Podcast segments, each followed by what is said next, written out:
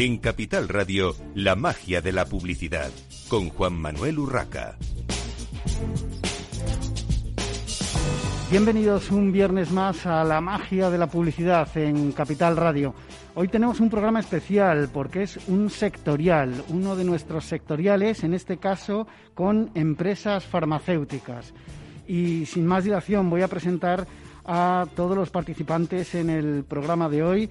Eh, bueno, antes decir que estamos eh, haciendo el programa desde el Centro Riojano en Madrid y que tenemos eh, hoy como patrocinador del programa al grupo CAER.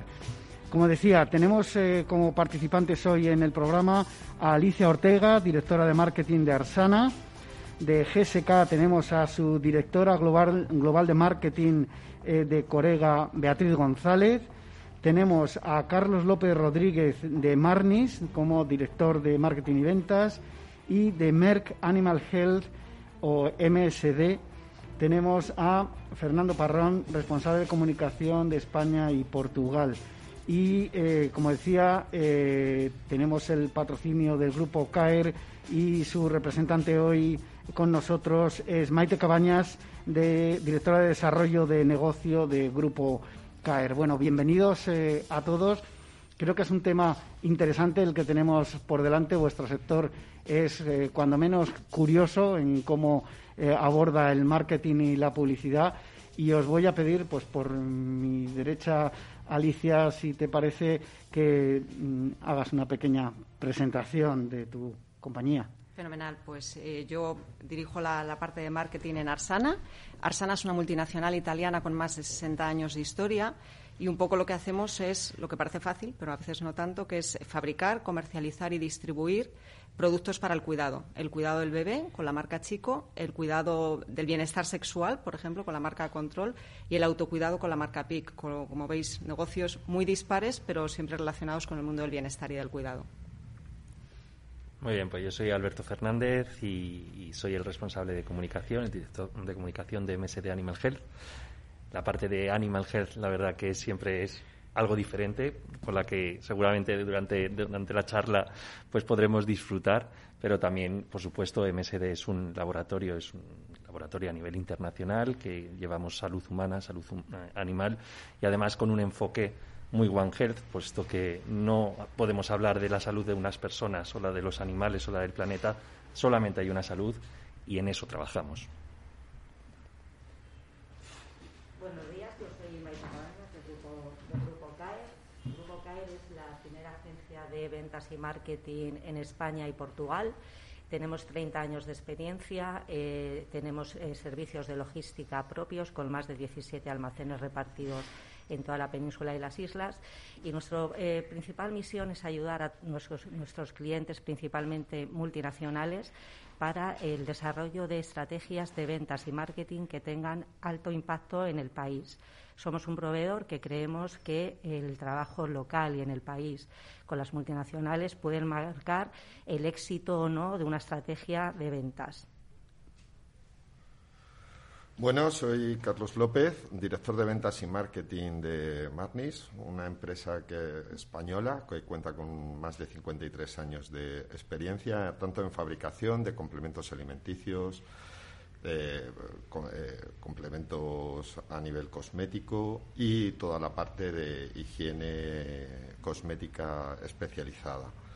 Tenemos 53 años de experiencia, como he dicho, estamos en 66 países en el mundo y trabajamos varias líneas, varias, varias marcas, siempre pensando en el mejor cuidado y la protección de, las personas. Perfecto. Yo soy Beatriz González, soy directora de marketing en GSK Consumer Healthcare y mm, GSK es la primera compañía en Consumer Healthcare en el mundo. Eh, como compañía de Consumer Healthcare tenemos un portfolio muy amplio, pero básicamente nos especializamos mucho en todo lo que es el cuidado oral a través de marcas como Sensodine, Parodontas, por si os suenan un poco de cada día, Corega. Luego tenemos toda una parte dedicada a lo que es el dolor, con marcas como Voltadol o Panadol, que son líderes en el mundo.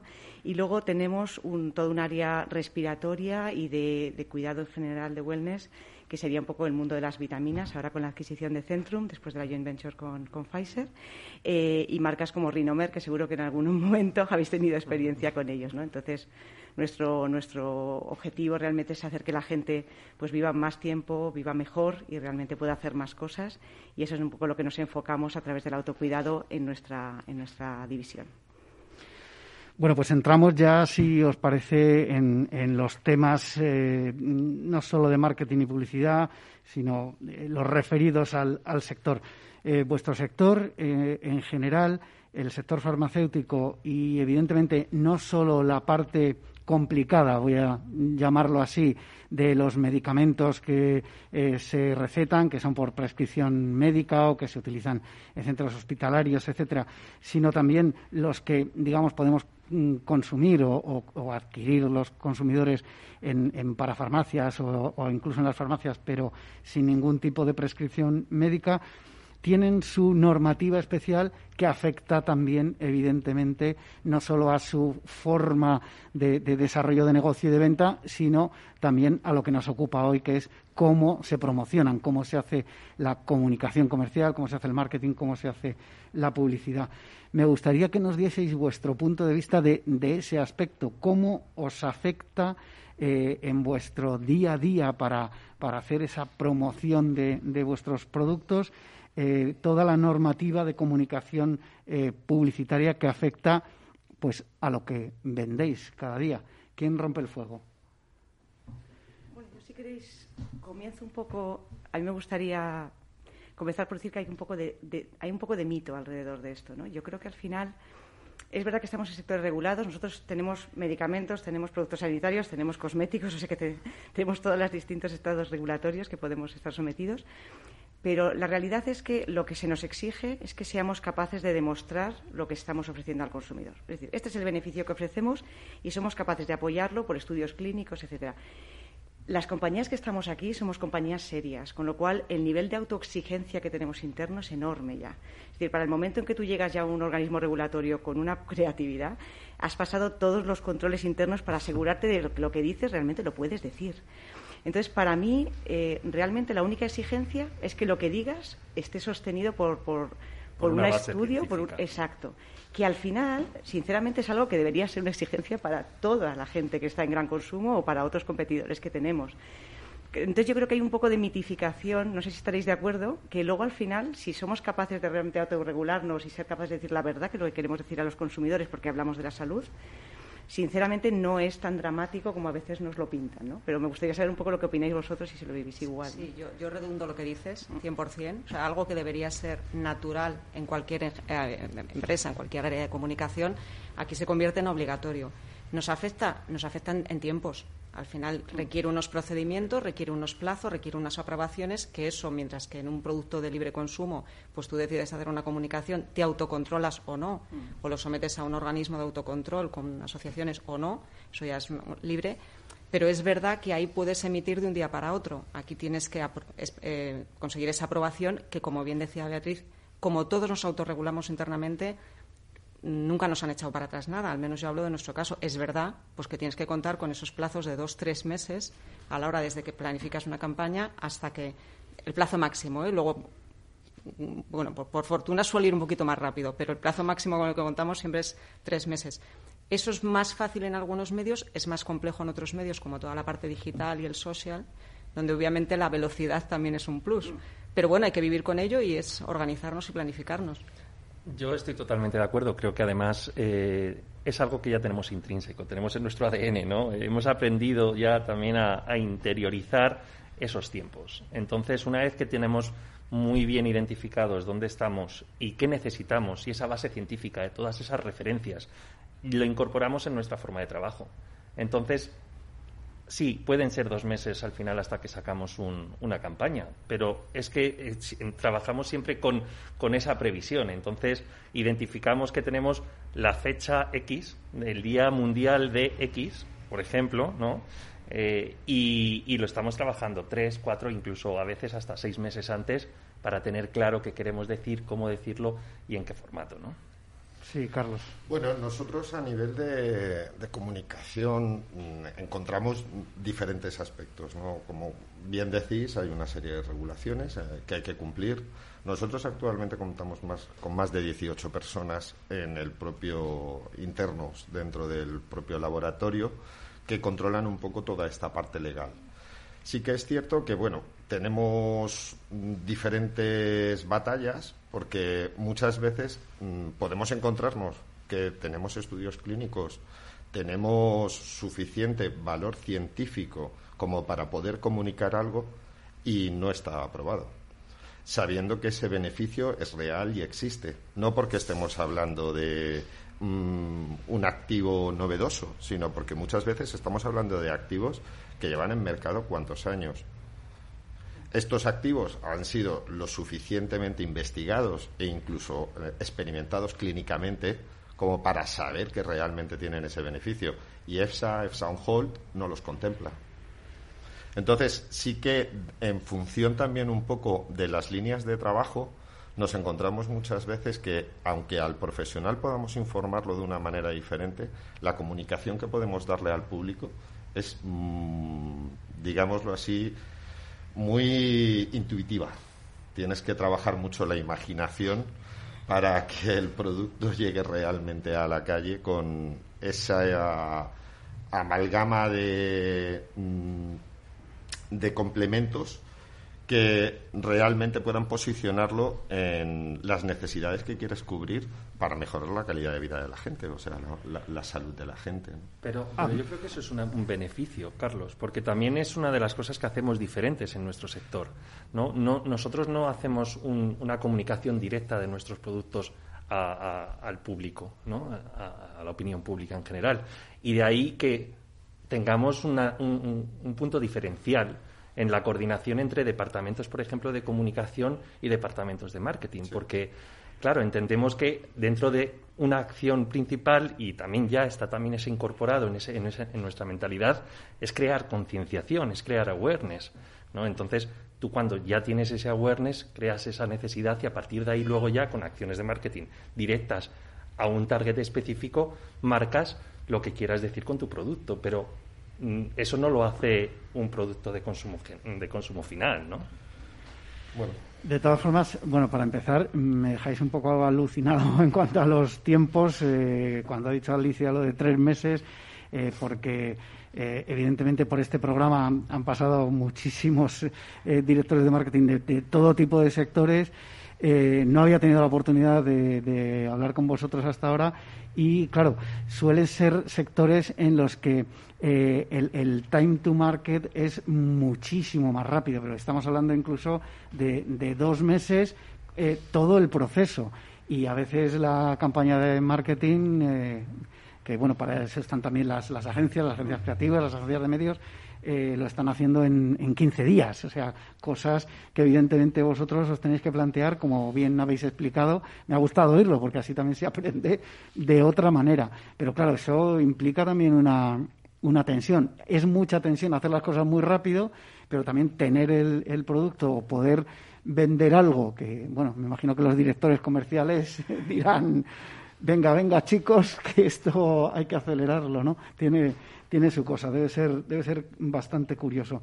Oye, me gustaría que nos hablaseis de un aspecto que cuando hablamos de multinacionales eh, siempre suelo preguntar, y es la parte de eh, creatividad, la parte de, crear las campañas a nivel local o fuera, cómo se ajusta, cómo se adapta al uso de los consumidores locales.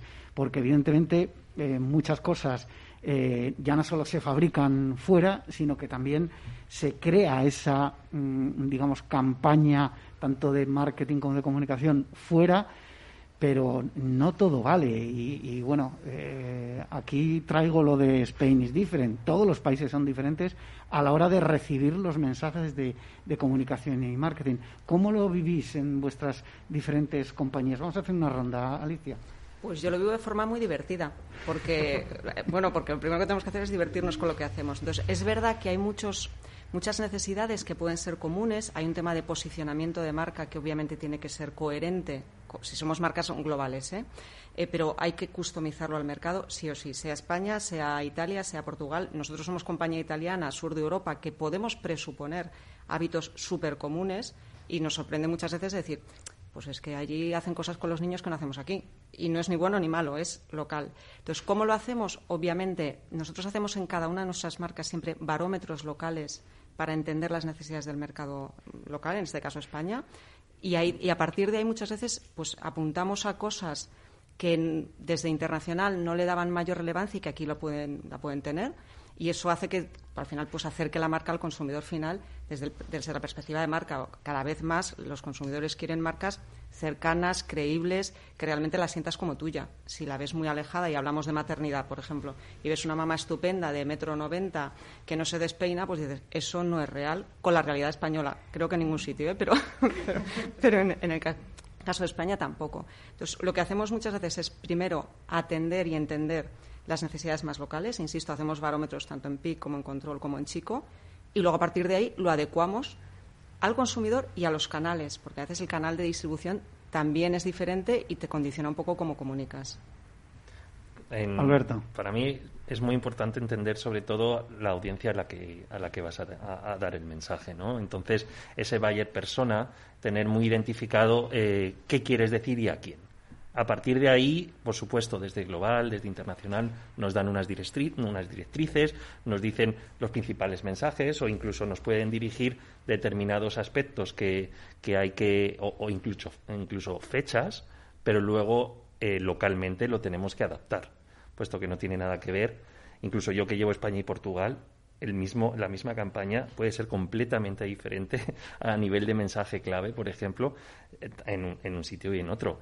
Incluso también dentro de España también. Incluso tenemos que diferenciar porque no, no, pasa lo mismo en Andalucía que en el País Vasco. Entonces, esa libertad es importante, se tiene asumida y, de nuevo, como tenemos muy claro eh, qué debemos hacer y cómo debemos hacerlo, no tenemos esa, esa presión de, desde global de, de, tener que remarcar, ¿no? Porque ellos saben perfectamente que cuando llega a, a, nivel local lo vamos a saber asumir. Carlos.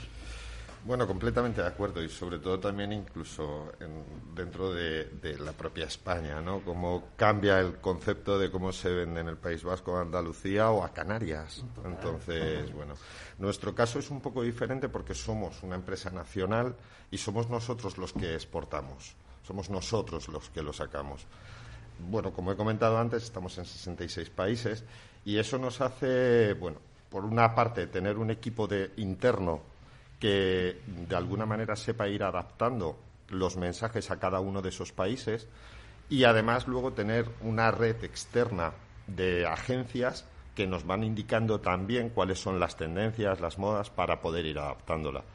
Nosotros desde Cartagena, desde España, eh, manejamos todas las web que tenemos a nivel mundial y adaptamos todas las web a nivel mundial también a, las necesidades y a los mensajes que mejor calan en cada uno de estos países. Entonces, bueno, es un poco un trabajo que siempre tienes que apoyar en base al concepto de lo que hay allí, ¿no? Nadie sabe lo que hay allí. Beatriz. Bueno, la verdad es que en mi, caso, como he trabajado en los dos lados, eh, pues eh, tienes un poco esa perspectiva, ¿no? Y estoy totalmente de acuerdo con Alicia. Hay un insight que es global. Es decir, cuando una persona pierde, por ejemplo, una pieza dental, eh, el impacto que eso tiene y el tener que ponerse un parcial es el mismo aquí que en Estados Unidos, que incluso en Malasia, ¿no? Y eso te abre un poco los ojos, ¿no? Cuando vas a global y dices, bueno, no somos tan distintos porque todos sufrimos de la misma manera. Lo que sí que es muy importante luego es entender, como decía, pues el, consumidor en detalle local para ver qué pequeños ajustes tenemos que hacer, que a veces no son tan pequeños. O sea, yo recuerdo, por ejemplo, con Voltadol, eh, nos venían, todas las comunicaciones venían con dolor de rodilla y eso era como el foco, el dolor de rodilla, el dolor de rodilla. Y además un público mayor. Y decían, Voltadol no es así, eso no es lo que el consumidor español está esperando. Cuando hicimos los estudios vimos que el público era más joven y que teníamos mucha gente de mediana edad que tenía muchos problemas con la espalda y con el cuello, que es lo que todos nosotros, porque al final el marketing es intuición, ¿no? Y, tú lo ves, lo ves en la gente que está alrededor tuyo y dices, esto no cuadra con nuestro público, ¿no? Y cuando tienes ese insight, de alguna manera lo ajustas en la campaña, pero yo creo que es la, la magia de trabajar conjuntamente con Global, ¿no? Y aprovechar esas comunicaciones y luego hacer un poco el aterrizaje en el país, teniendo en cuenta lo que el consumidor español realmente está demandando, ¿no? Habéis comentado, comentaba Alicia una cosa y es, eh, bueno, pues esa posible modelo de un metro noventa y a lo mejor, y no solo perfectamente maquillada, sino a lo mejor de color, y este, este tipo de cosas que aunque tengamos ya mucha pluralidad en España, a veces eh, yo he visto campañas de, de gráfica, me estoy refiriendo lógicamente, o incluso spot de televisión en los que dices, eh, no, no, de vuestro sector, eh, hablo en general, que dices, no lo han localizado. O sea, al final estamos viendo un, una comunicación que no, se, no me llega porque no se parece en nada ya no solo a mí o a mi familia, sino a lo que yo tengo en mi, en mi entorno. Eso, eh, ¿cómo lo trabajáis? O sea, cuando llegan las gráficas, por ejemplo, tenéis que, que, cambiarlas totalmente o, o muy, muy rápido porque tenemos que hacer una breve pausa rápida. Eh, pues yo te hablo, por ejemplo, del caso concreto de moda, ¿no? que es una de las categorías que trabajamos también. Obviamente, lo que gusta en un mercado no tiene por qué gustar en este, y ahí nos exige muchas veces hacer producción local. No es la mayor de las, de las ocasiones, pero sí, sí, a veces lo tenemos que localizar. Sí, sí, nosotros igual. Realmente a nivel de imagen muchas veces la hacemos local. Nosotros exactamente igual y además buscamos cada vez más la naturalidad, la cercanía. Nosotros lo que trabajamos mucho desde, a nivel global también es todo el tema de diversidad e inclusión, con lo cual también eso nos ayuda mucho, porque países que antes no, nos, no estábamos tan representados, ahora vemos mucho más en, los, en, lo que recibimos desde global, mucha más representación de todo tipo de consumidores, que yo creo que también es positivo. ¿no? Sí. Bueno, hemos estado repasando unos cuantos eh, temas, el tema de, de, normativa, todo esto de las campañas eh, locales y cómo, cómo adaptáis eh, a los usos y, y costumbres de, del consumidor de cada mercado. Eh, vamos a pasar ya a, temas más, eh, digamos, eh, publicitarios. Eh, hablaremos de e-commerce, de, Big Data, esto que está también tan de moda y que seguro que, os enfrentáis a ello, no solo desde la parte comercial, sino, lógicamente, desde la parte del marketing. Pero antes vamos a hacer una pequeña pausa para la publicidad desde este centro riojano en la magia de la publicidad en Capital Radio y enseguida continuamos con todos ustedes.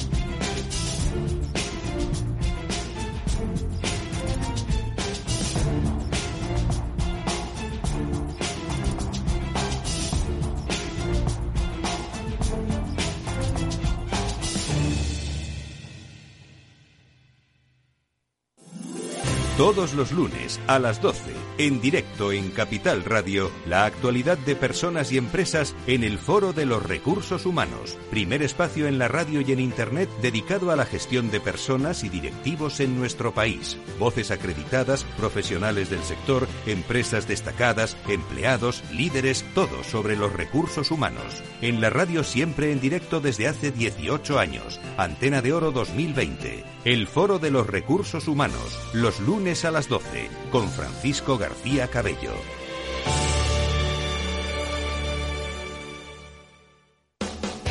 Diciembre es el mes de la movilidad en Capital Radio. El programa Movilidad sobre Ruedas se viste de gala para recibir de martes a viernes a los principales protagonistas del sector en Movilidad sobre Ruedas de 2 a 3 de la tarde. Presentado y dirigido por Chimo Ortega.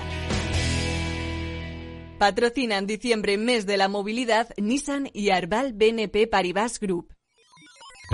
Los robots escuchamos Capital Radio. Es la radio más innovadora. Oímos a Saragot, con Luis Vicente Muñoz. Ahí le has dado. Esto es Capital Radio. Di que nos escuchas.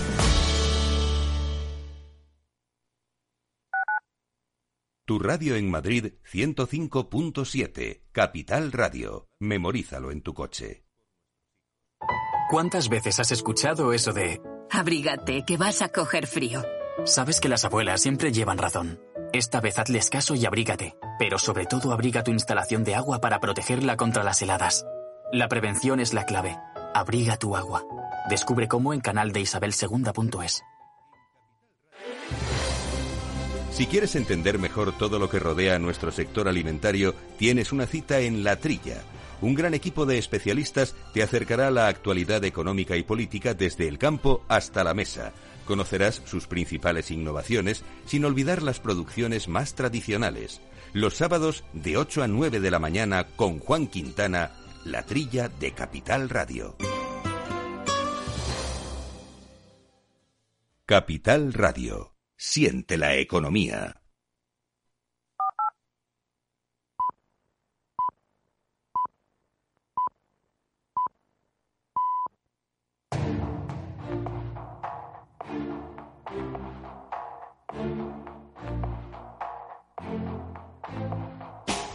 En Capital Radio, la magia de la publicidad, con Juan Manuel Urraca.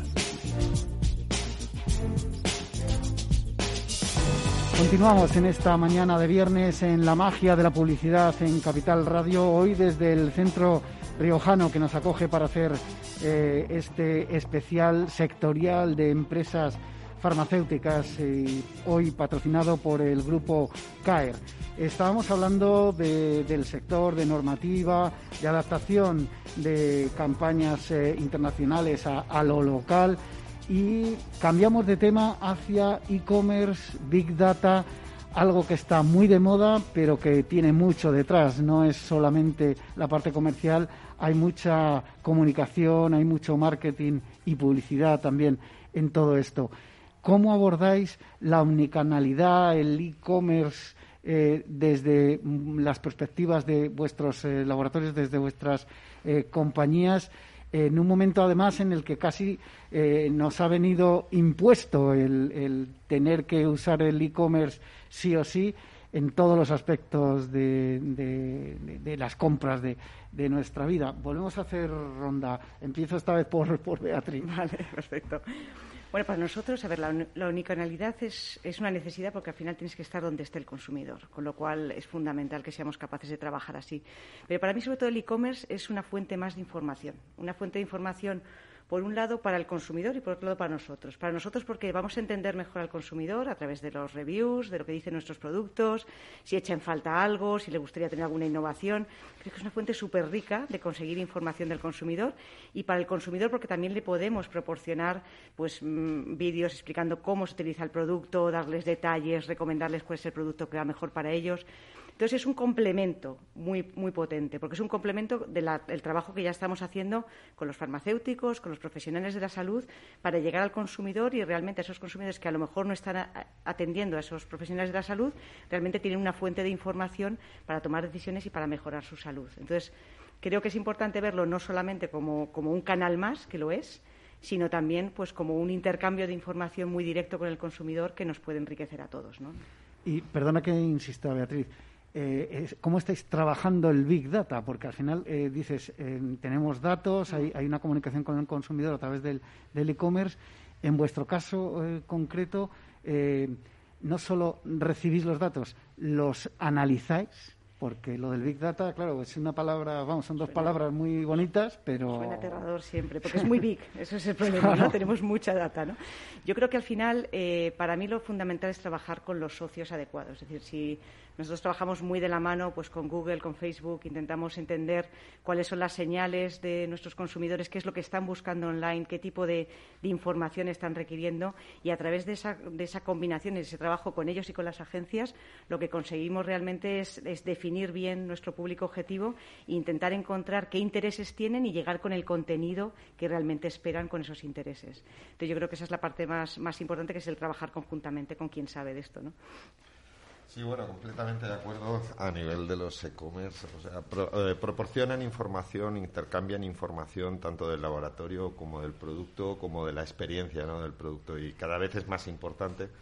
Y además es mm, dentro de los parámetros del nuevo comercio, es algo que está ahí, hay que cuidar y tenemos que ser muy responsables también en que nuestros partners comuniquen adecuadamente porque no siempre tenemos el control de lo que se dice en un e-commerce y es mm, complicado a nivel del daño que pueden causar tanto en el cliente final como en la propia marca, ¿no?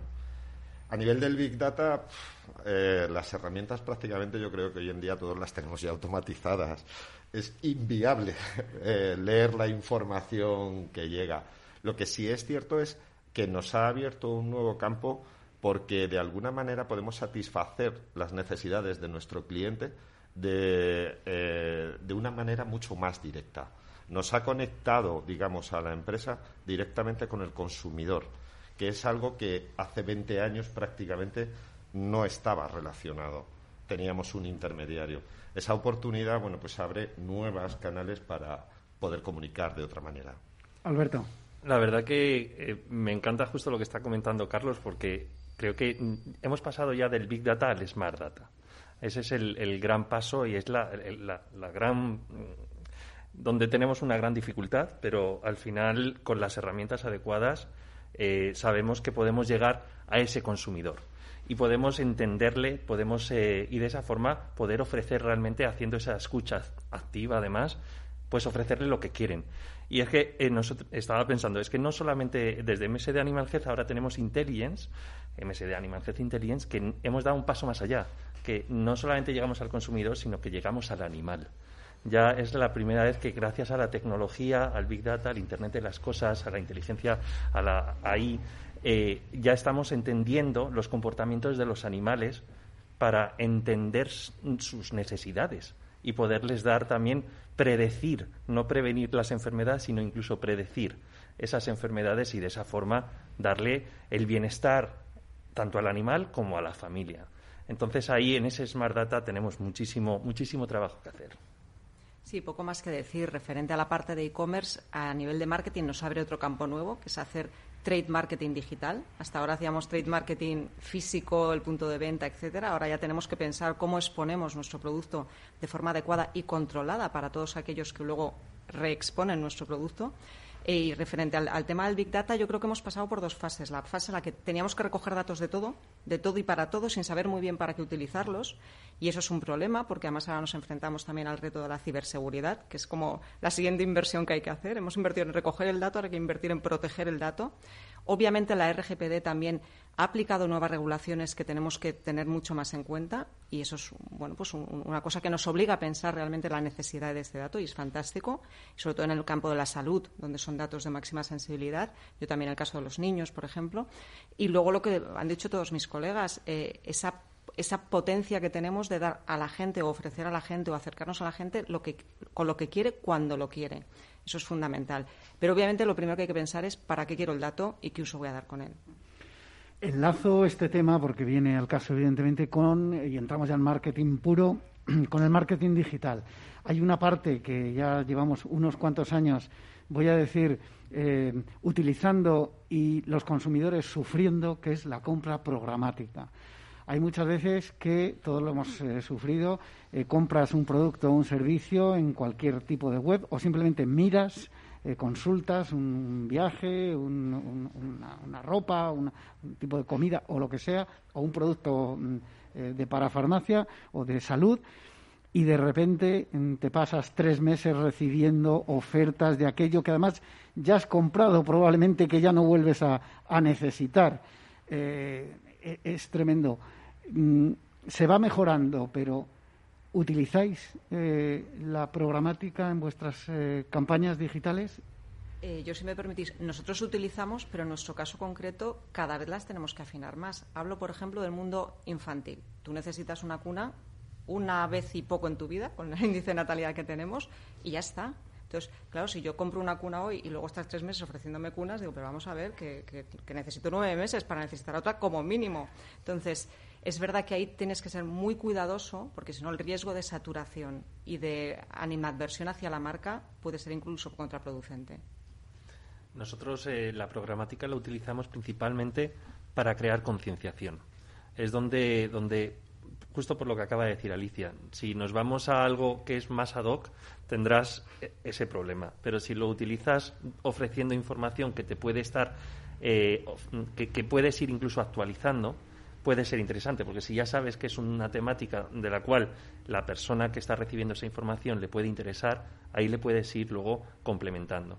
A partir de ahí ya sumar. Nosotros sí que usamos programática y básicamente la usamos en eso, la usamos en darle un valor añadido, o sea, no dar siempre la misma información, sino proponer nueva información que el cliente quiera eh, leer o que pensamos que realmente por ese big data tan grande que recoges, que de un paso va a ir a otro. Entonces no trabajamos. En esto sí me gustaría hacer también estamos viendo ¿no? desde los propios departamentos internos cómo la gente se está protegiendo frente a esto, o sea, navegaciones privadas, no aceptar cookies, etcétera. Por lo tanto, el tema de reviews, etcétera, también se está poniendo más complicado y de alguna manera los grandes partners a nivel Google, a nivel tal, también van controlando cada vez más esto, porque bueno, como decía en este caso hay gente que está cansada, o sea, que la bombardeen, ¿no? Con el mismo. Beatriz.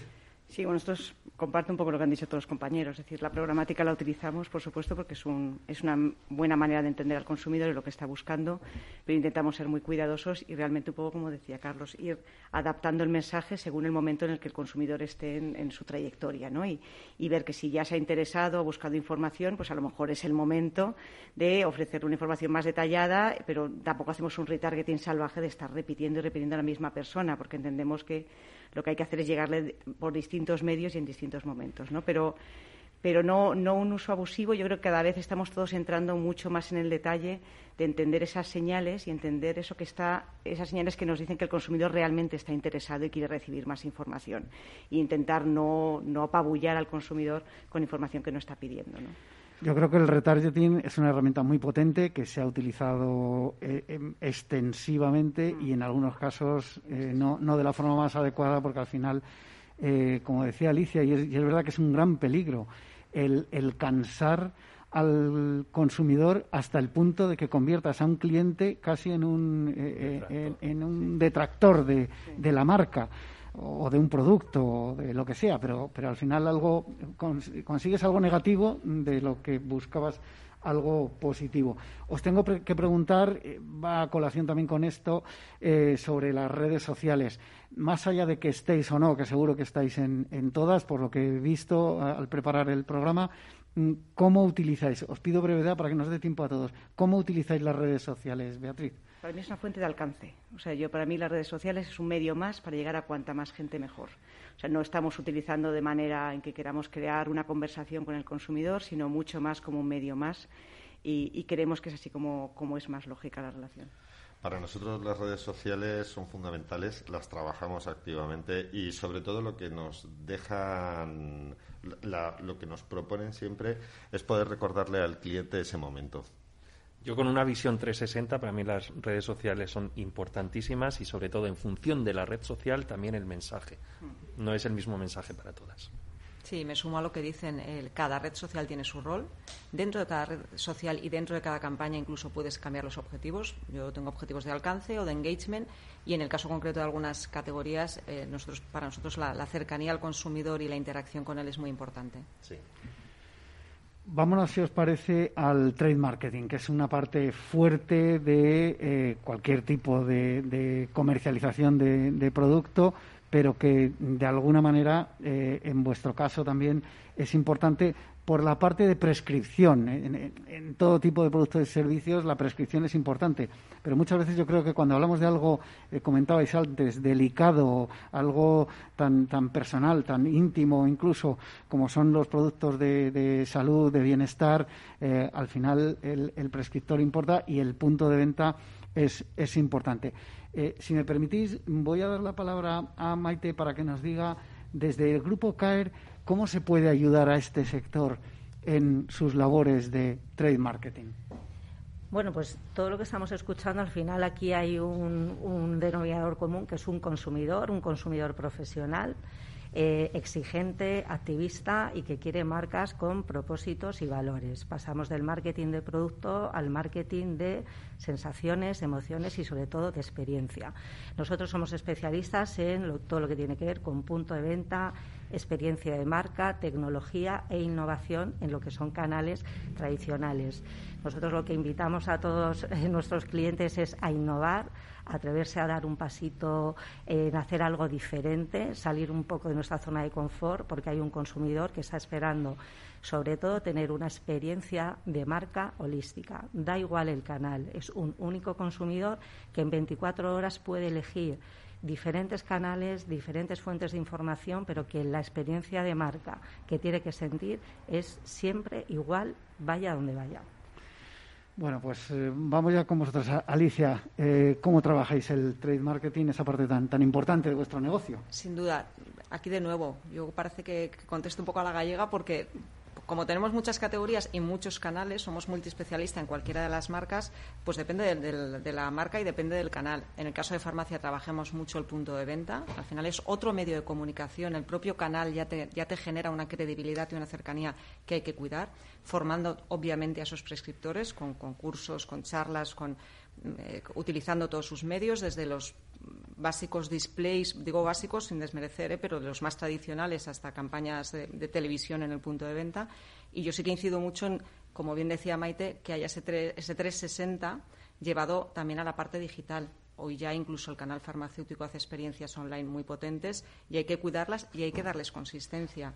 Y luego, como decía, depende de la categoría. En el caso, por ejemplo, del bienestar sexual, nosotros la prescripción no es que no se haga, es que no se quiere nadie va a una farmacia a que le aconsejen. Eh, ahí tienes que trabajar mucho la visibilidad y el libre acceso. Entonces, insisto, depende mucho de la categoría y de la necesidad.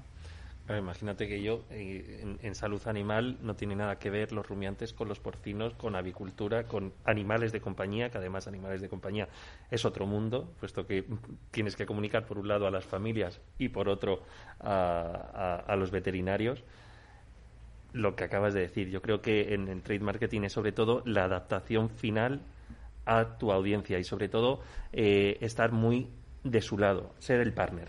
O sea, nuestro principal objetivo es ser su partner, para que entiendan que si tienen cualquier problema, llamen y su, eh, la primera persona a la que tengan que pensar es a MSD, porque les vamos a dar la solución.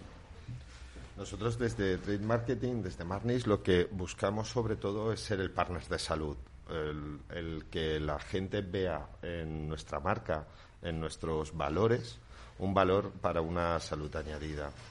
trabajamos desde campañas de botella azul hasta cuidar mucho todo nuestro packaging, etcétera, para que la experiencia de ese usuario a la hora de la compra sea diferente y que además esa diferencia se transforme en una experiencia de compra buena con un valor añadido hacia la salud.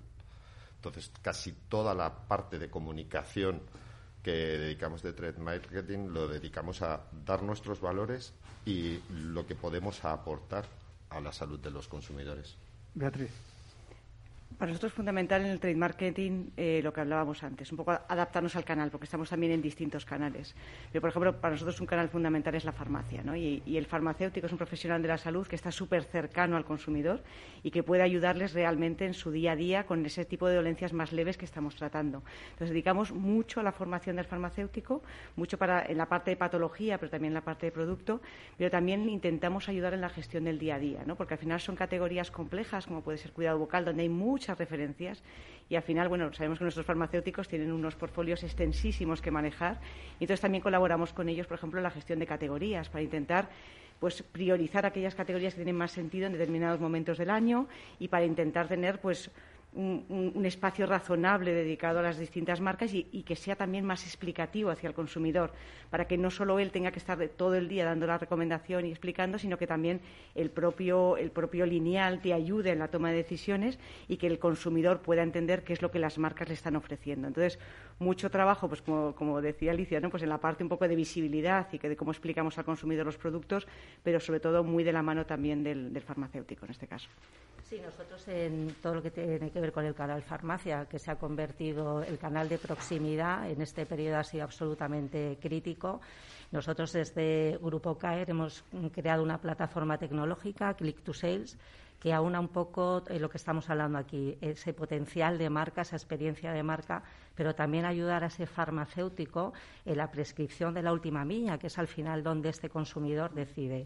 Eh, Click to Sales, además, es un asesor virtual que con un código de barras tú puedes llegar a tu farmacia mientras está atendiendo el farmacéutico, tú como cliente, desde tu dispositivo móvil, captas un código QR y en ese momento inicias un live streaming con un experto en la marca que in situ te asesorará para que al finalmente, pues bueno, esa prescripción de última milla hay que humanizar también ese canal online, hay que humanizarlo y con este asesor virtual, pues bueno, consigues esa prescripción face to face humanizada eh, de última milla y al final terminas comprando tu producto en ese canal y en esa farmacia de barrio donde hay un experto para tu cuidado personal 360, que es lo que hay también que fomentar.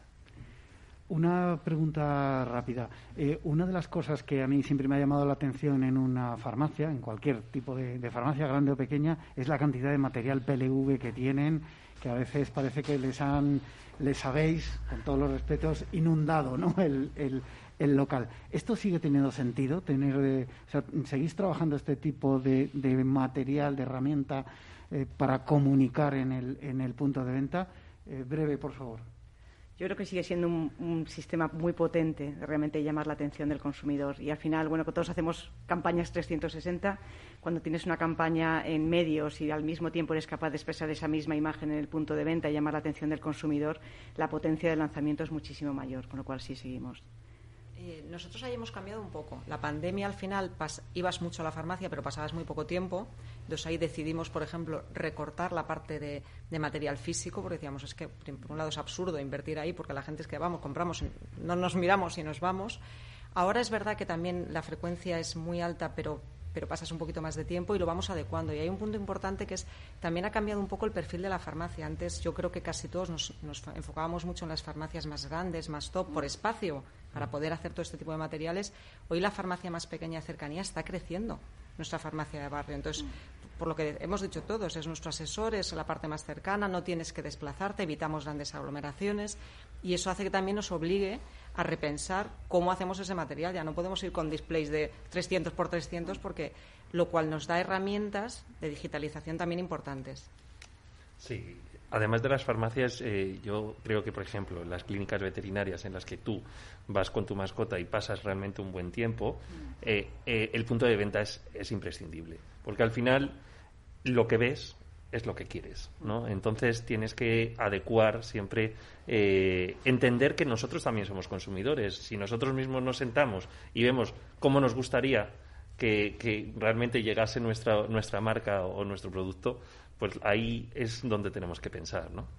Completamente de acuerdo. Además, bueno, PLV tiene una función, eh, efecto recuerdo, efecto, bueno, adherencia a la marca, ¿no? Entonces, al final es fundamental trabajar algún PLV de manera que tengas un posicionamiento en el punto físico, pero sí que es verdad que cada vez más hay una tendencia de la gente por el respeto medio ambiente, etcétera. Entonces, todo esto está empujando también a las marcas a hacer un PLV eh, más duradero, por así decirlo, que no nos permita mm, cambiar tanto las campañas y que respete toda esa parte de medio ambiente, toda esa parte de ecología que el consumidor demanda cada vez más y nos quedan cuatro minutos, os tengo que pedir brevedad, lo siento. Eh, me gustaría tocar un tema que yo creo que es importante, investigación, investigación de mercados.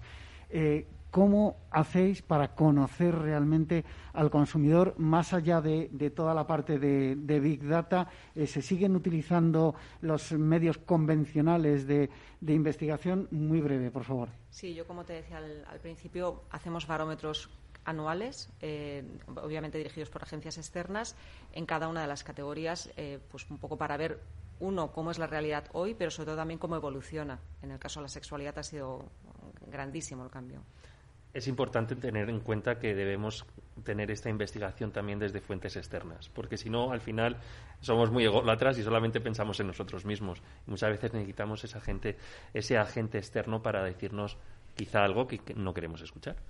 Completamente de acuerdo. Necesitamos visión periférica y muchas veces encerrados en nuestras cuatro paredes de nuestras oficinas es imposible cogerla. Entonces, salir a la calle y contar con partners que nos ayuden a esa visión periférica. Totalmente alineada. Sí que es cierto que además esto ha avanzado muchísimo, con lo cual ahora hay métodos para realmente realizar esa investigación mucho más ágiles, mucho más digitales, donde podemos escuchar directamente a los consumidores.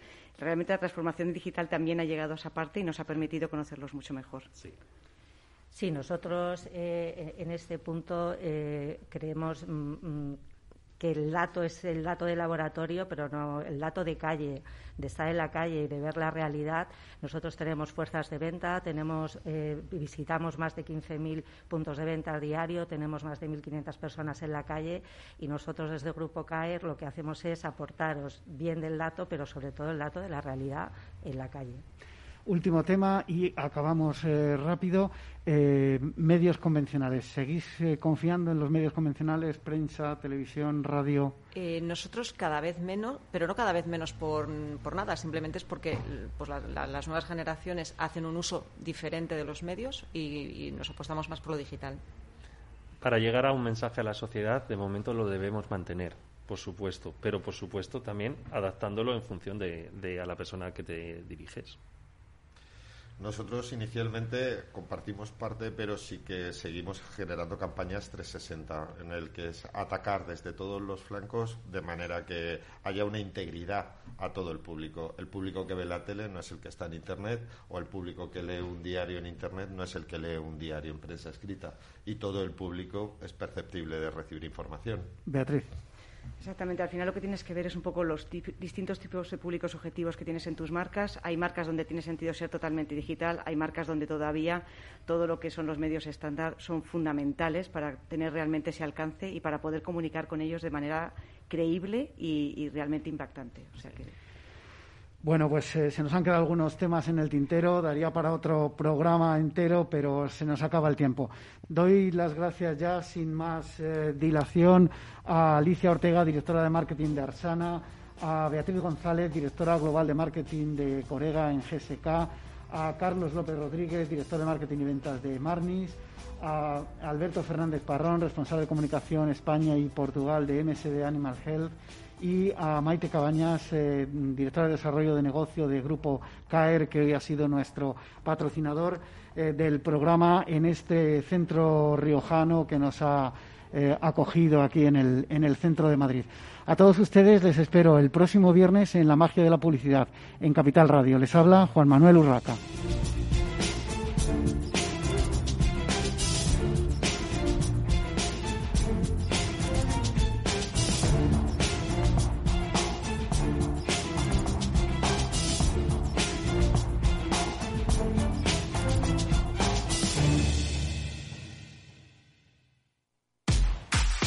Al mal tiempo, mala helada.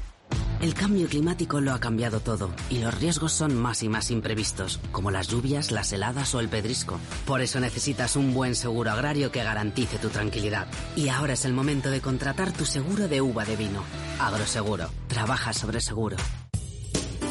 Somos Mazapanes Barroso. En nuestra empresa elaboramos productos con ingredientes seleccionados siguiendo una tradición artesana transmitida de generación en generación desde hace más de un siglo. Te llevamos el auténtico mazapán artesano de Toledo a tu casa. Nos esperan fechas muy especiales en las que no puede faltar en tu mesa. Compra tus dulces favoritos en nuestra tienda online www.mazapanesbarroso.com o llamando al teléfono 92 535 3149. Disfruta del auténtico mazapán con Mazapanes Barroso, maestros artesanos con tradición y calidad desde 1890. Información, análisis, previsiones, recomendaciones, todo lo que necesitas saber para tomar tus decisiones de inversión en Mercado Abierto, de 4 a 7 de la tarde con Rocío Arbiza, Capital Radio.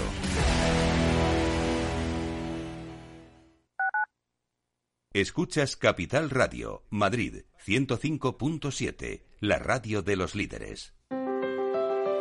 Si te gusta la cocina gallega de siempre, en el Mesón Gallego 1 y el Mesón Gallego 2 encontrarás los mejores pescados y mariscos de las costas junto a recetas de la Galicia interior, además de las carnes de Sanabria y los mejores embutidos de Zamora y nuestra terraza. Te esperamos en la calle Muller 35, teléfono 91 579 3623 y en la Plaza de la Remonta 13, teléfono 91 579 0769. Una recomendación del programa gastronómico Mesa y Descanso. Gráficas Naciones. Más de 50 años de experiencia en el sector de las artes gráficas. Apostamos por la última tecnología tanto en impresión offset como en digital y gran formato. Realizamos todo tipo de impresión. Tarjetas de visita, folletos, libros, vinilos, decoración y montaje de stands. Más información en el 91 629 2145 o en gráficasnaciones.es. Disfruta de la mejor cocina gallega en Montes de Galicia. Todo un clásico moderno en el barrio de Salamanca. Disfruta de la variada dieta atlántica, de las mejores carnes y pescados tratados con respeto y transparencia y regados con una de las mejores bodegas de la zona. En grupo, en familia o en pareja, Montes de Galicia te ofrece el espacio perfecto en cada ocasión.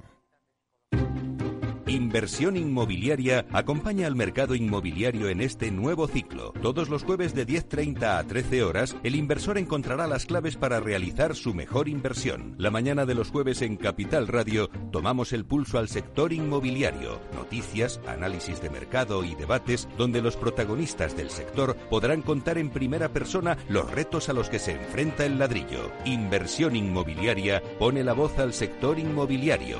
Aquí, en Capital Radio.